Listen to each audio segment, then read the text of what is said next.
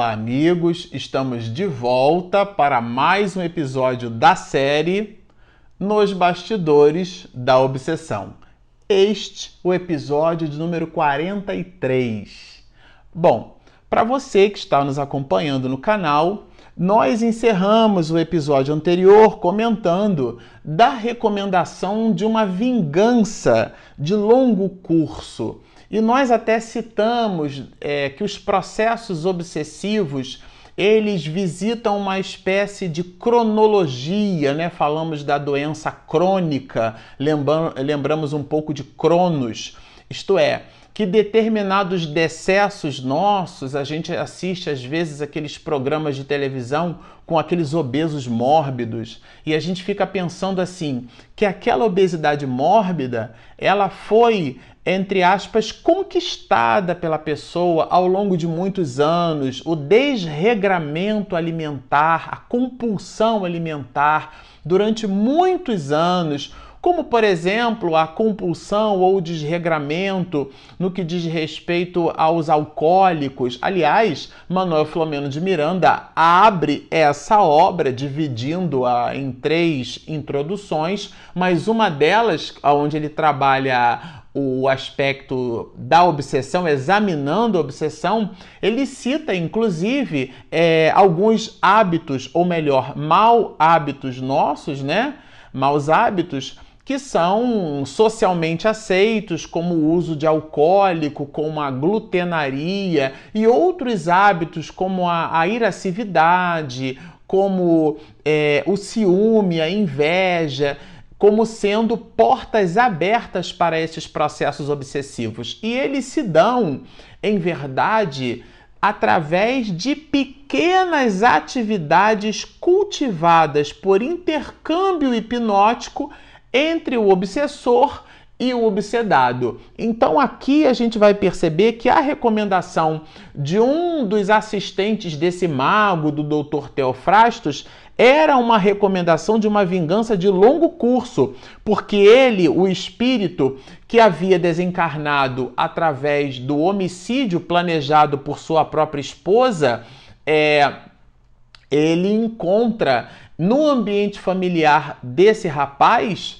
é, do Marcondes, né? Miranda que chama de Marcondes, o rapaz é apresentado, eu disse isso no episódio passado, com 21 anos de idade, mas o espírito o reconhece com 10 anos. É, reconhece a sua esposa de uma outra existência no corpo de um homem, de um, de um jovem, de uma criança de 10 anos, é ele em visitando a família daquela criança, ele também estabelece uma conexão com um outro espírito obsessor vinculado ao doutor Teofrastos e buscando então o doutor Teofrastos, ele é, insufla, ele promove técnicas de obsessão de longo curso, quer dizer, é um processo lento. Nenhuma pessoa obsedada, ela se vê às voltas com a obsessão que cai de um dia para a noite. São processos que, cujo enlace vem de existências e existências anteriores. É importante pensar e é importante dizer sobre esse assunto para que a gente não fique com a percepção que as reuniões de desobsessão são aquelas que afastam o obsessor. Em verdade, a atração eletromagnética, o campo eletromagnético formado entre o obsessor e o obsedado, essa ligação, essa confluência vibratória, essa imantação, ela é um binômio, um binômio perfeito. Na verdade, perfeito não tem nada, né? Mas a ligação é, vibratória, ela é o conúbio que parte tanto do obsessor quanto do obsedado. Então, a reunião de desobsessão, por exemplo, que promove o esclarecimento daquele espírito, se nós não tivermos na fonte, isto é, no obsedado, uma mudança de comportamento, um replanejamento de seu modo de viver, de pensar a vida, de se movimentar, é, de possuir é, convívio sadio, leitura sadia, é, enfim, que o seu panorama, o seu ecossistema mental seja modificado, não há reunião de desobsessão que promova o desacoplamento.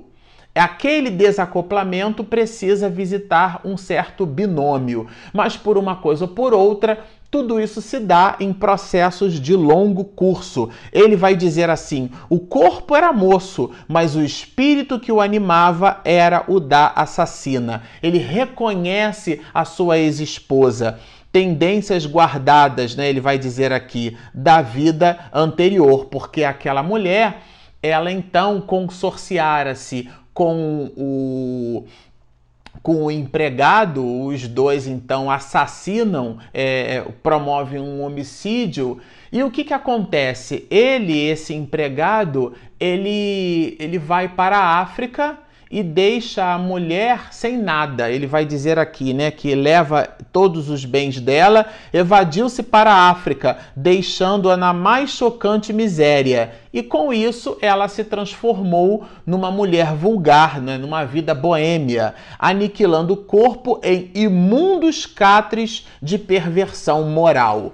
Isso deu a esse espírito estagiando na condição feminina uma distonia da sua energia genésica. É o que Miranda, é o que Manuel Filomeno de Miranda vai nos trazer no final desse capítulo 8.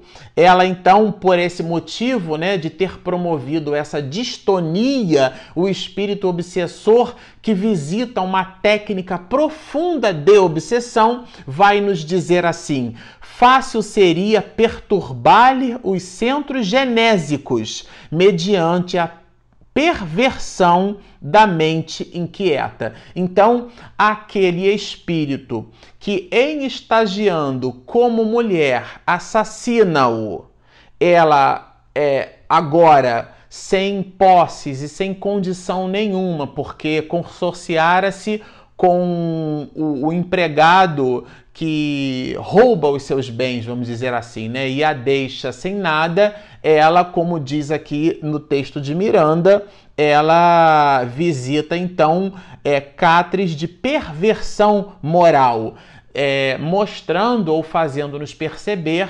uma distonia na condição é, de sua última existência.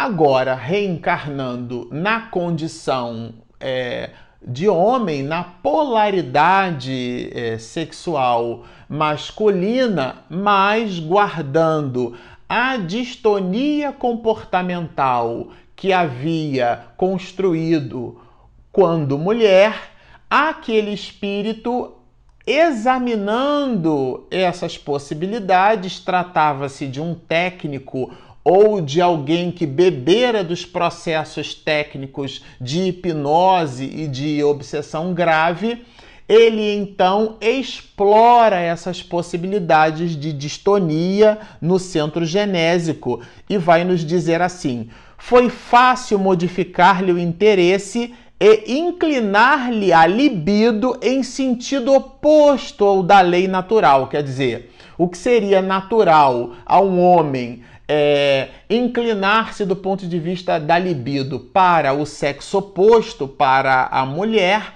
o espírito obsessor visitando a distonia genésica deste, né, deste espírito, desde os 10 anos de idade, hein, gente? O caso aqui culmina com 21, mas foram mais de 10 anos trabalhando esses processos. Agora ele na fase adulta, com 21 anos de idade, via-se inclinado ao mesmo sexo, mas essa inclinação era insuflada por um processo obsessivo hipnótico desse espírito que então, na existência transata, viu-se assassinado pela própria esposa e vai então complementar. Foi fácil modificar-lhe o interesse e inclinar, a inclinar-lhe a libido em sentido oposto ao da lei natural, já que o seu corpo era masculino, produzindo irreparável distonia nos centros da emoção. Isto é, escangalhou todos os processos emocionais daquele espírito, cultivando essa distonia desde os 10 anos de idade e culminando com 21. E vai acrescentar mais. É, tão fortemente me liguei à sua vida que o ódio se converteu em estímulo e gozo, emanando-nos em processo de vampirização. Era uma simbiose. Essa vampirização já é um processo que visita do, da borda final do fascínio àquilo que vamos encontrar no livro dos médios, no capítulo 23, que trata das obsessões, já no processo de subjugação. E Allan Kardec, quando trabalha as questões relacionadas à subjugação, aliás, à obsessão como um todo, ele no capítulo 23 vai nos dizer que dos escolhos do espiritismo prático, entenda-se por escolho empecilho, há dois grandes escolhos. E o primeiro, ele diz assim: há que se coloque na primeira ordem essa influência tenaz que alguns espíritos logram adquirir por sobre certas pessoas, estava ele falando da obsessão. E no mais alto grau do processo obsessivo, que é o da subjugação, ele está sob o jugo, né? Que é o que esse espírito aqui apresenta, essa vampirização no seu mais alto grau influenciando inclusive processos decisórios da libido desse espírito. Ela pode dar-se, o livro dos médiuns trabalha esse assunto, como uma subjugação moral ou uma subjugação até corporal, no nível em que o espírito, a imantação é tão tenaz que o espírito produz situações. Kardec, inclusive, ele vai citar o fato de um rapaz que ele aparecia uma moça. Sim, isso é no século XIX que ele apresenta isso, né? O rapaz ele se ajoelhava. Então é como se ele tivesse quem via assim à distância, né, num outro panorama, como se o rapaz estivesse se ajoelhando para se declarar para a moça, mas na verdade era o espírito dentro de um processo obsessivo, já nesse mais alto grau, como se ele tivesse uma charrete é, espiritualmente falando, e faz com que o, o, o, moço dobre os joelhos no seu mais alto comando a esse espírito desencarnado, fazendo dobrar os joelhos para se ridicularizar numa cena pública. Essa é a obsessão é, no seu mais alto grau, a subjugação no seu mais alto grau física. E existe a subjugação moral, aonde o espírito encarnado telementalizado pelo obsessor fala, diz coisas, produz impropérios e quando as, as mais das vezes as pessoas dizem assim, nossa, quando eu vi eu já falei, mas foi o conúbio tenaz, o influxo tenaz do obsessor que num compartilhamento, numa afinação de ideias produz na mente do outro aquilo que o espírito Glaucus vai chamar de anestesia mental. Então são processos muito graves. Esse livro traz informações muito profundas para a nossa reflexão. Mas ele continua aqui, né? Tão fortemente me liguei à sua vida que o ódio se converteu em estímulo e gozo, e mantendo-nos em processo de vampirização. E aí ele cita algumas questões, como eu reli aqui, e o público vai ao delírio, né? Ele, aquelas ovações, o público auditório, diz aqui Miranda, vibrava.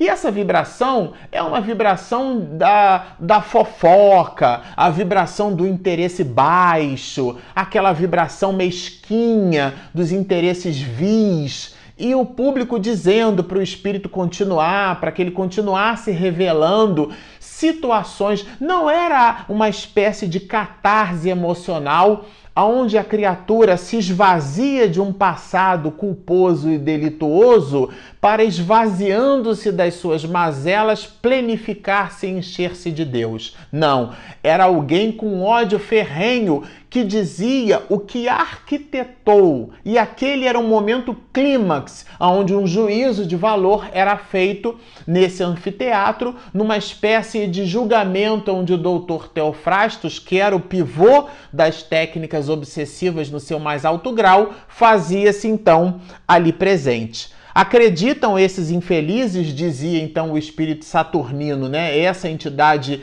benfeitora que tinha o objetivo de estar ali para dialogar com Teofrastos. Era, esse era o objetivo, e eles então estavam acompanhando aquela cena.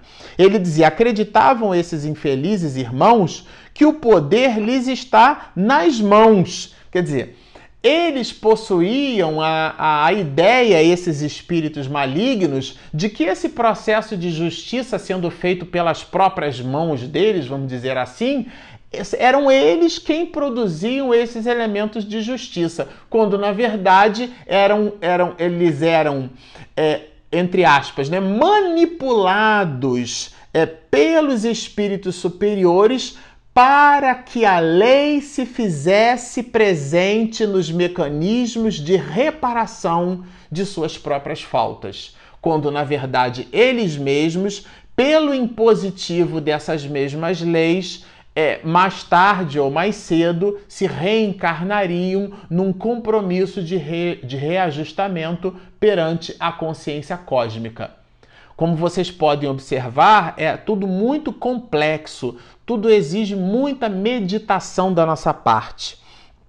E ele vai nos dizer assim: olha, depois de alguns anos de convivência entre ela e mim, o espírito, né, o obsessor dizia, continuou a entidade. Percebi que curiosa tristeza a malsinava. Sentia-se dominada por mim e começou a registrar-me a presença. Então já era o espírito nesse processo tenaz de obsessão, fazendo uma espécie de exame próprio, de estudo de valores é, seus. E acreditamos também visitando os conflitos de alguém que entra na idade adulta e que vê-se voltado para desejos sexuais em cima do, da, da sua mesma polaridade e entreolhando a sociedade como um todo, sobretudo nos dias atuais, onde nos movimentamos é, de uma forma muito dura e muito ríspida com os seres humanos, uma intolerância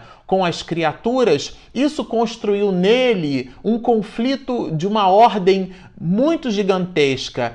E esse conflito é, faz-nos Miranda perceber, ele dizia aqui, né? Que ele é, começou a registrar a presença desse espírito, deixando-nos perceber que essa alma obsedada fazia uma espécie de distinção do pensamento que era próprio dela e do pensamento que era então insuflado por algum outro mecanismo externo. É, buscou a psicoterapia e a terapeuta também insuflada por esse obsessor, porque ele vai dizer aqui o facultativo que é dócil à minha sugestão, ele vai apresentar é, as seguintes ideias. Sugeriu que o essencial na vida é a pessoa realizar-se como achar conveniente e que tudo o mais são tabus que devem ser quebrados em prol da felicidade de cada um. Eu comentava hoje no meu ambiente profissional falando sobre a maturidade, né? Que a maturidade é a capacidade que a criatura desenvolve em perceber que determinadas coisas ela até pode fazer, mas não deve, e outras ela deve fazer, mas não pode. Entender esse binômio é construir para si aquilo que chamaríamos de maturidade.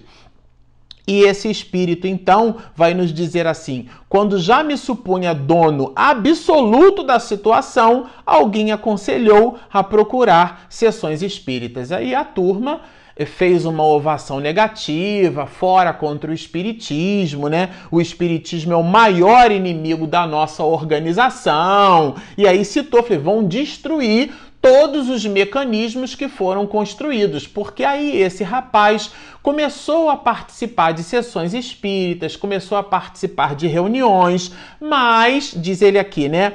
Começou a frequentar algumas sessões e eu me senti repentinamente sem possibilidades de dominá-la como fazia até então. Por quê? Porque a mente daquela pessoa estava voltada a um outro conjunto de vibrações. Isso é muito importante é, a gente perceber. Aí o que, que o doutor Teofrastos sugeriu para esse espírito?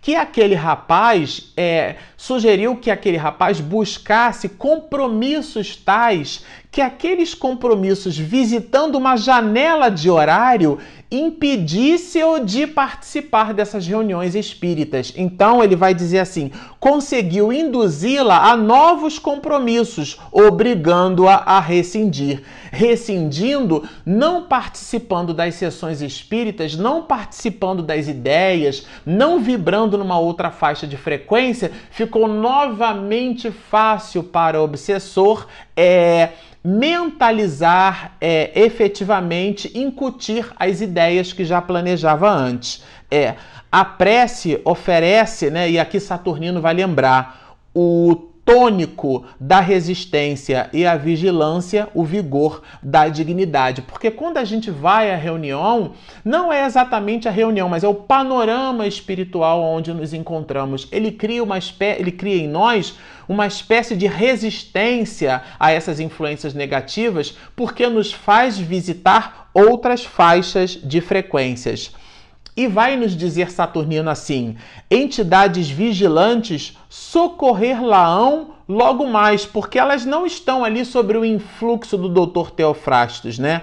Mas aí o que, que o doutor Teofrastos diz? Ela está numa cama cirúrgica, numa mesa cirúrgica, e ele, ali, no intervalo que durou mais ou menos 10 minutos, faz a implantação do que seria um chip, do que seria um, um, um um, um elemento capaz de é, permear para o cérebro perispiritual daquele rapaz e, por sua vez, irradiando para o corpo físico. A ideia, assim, você vai enlouquecer, suicide-se, né? Era uma espécie de pequena célula fotoelétrica gravada de, é, gravada de material especial nos centros da memória do paciente. Então ficaram todos estarrecidos porque diante de todo mundo, esse técnico maligno, ele é capaz de colocar numa região perispiritual desse rapaz um equipamento que dando, como se fosse um equipamento de, de, de radiofrequência, um equipamento que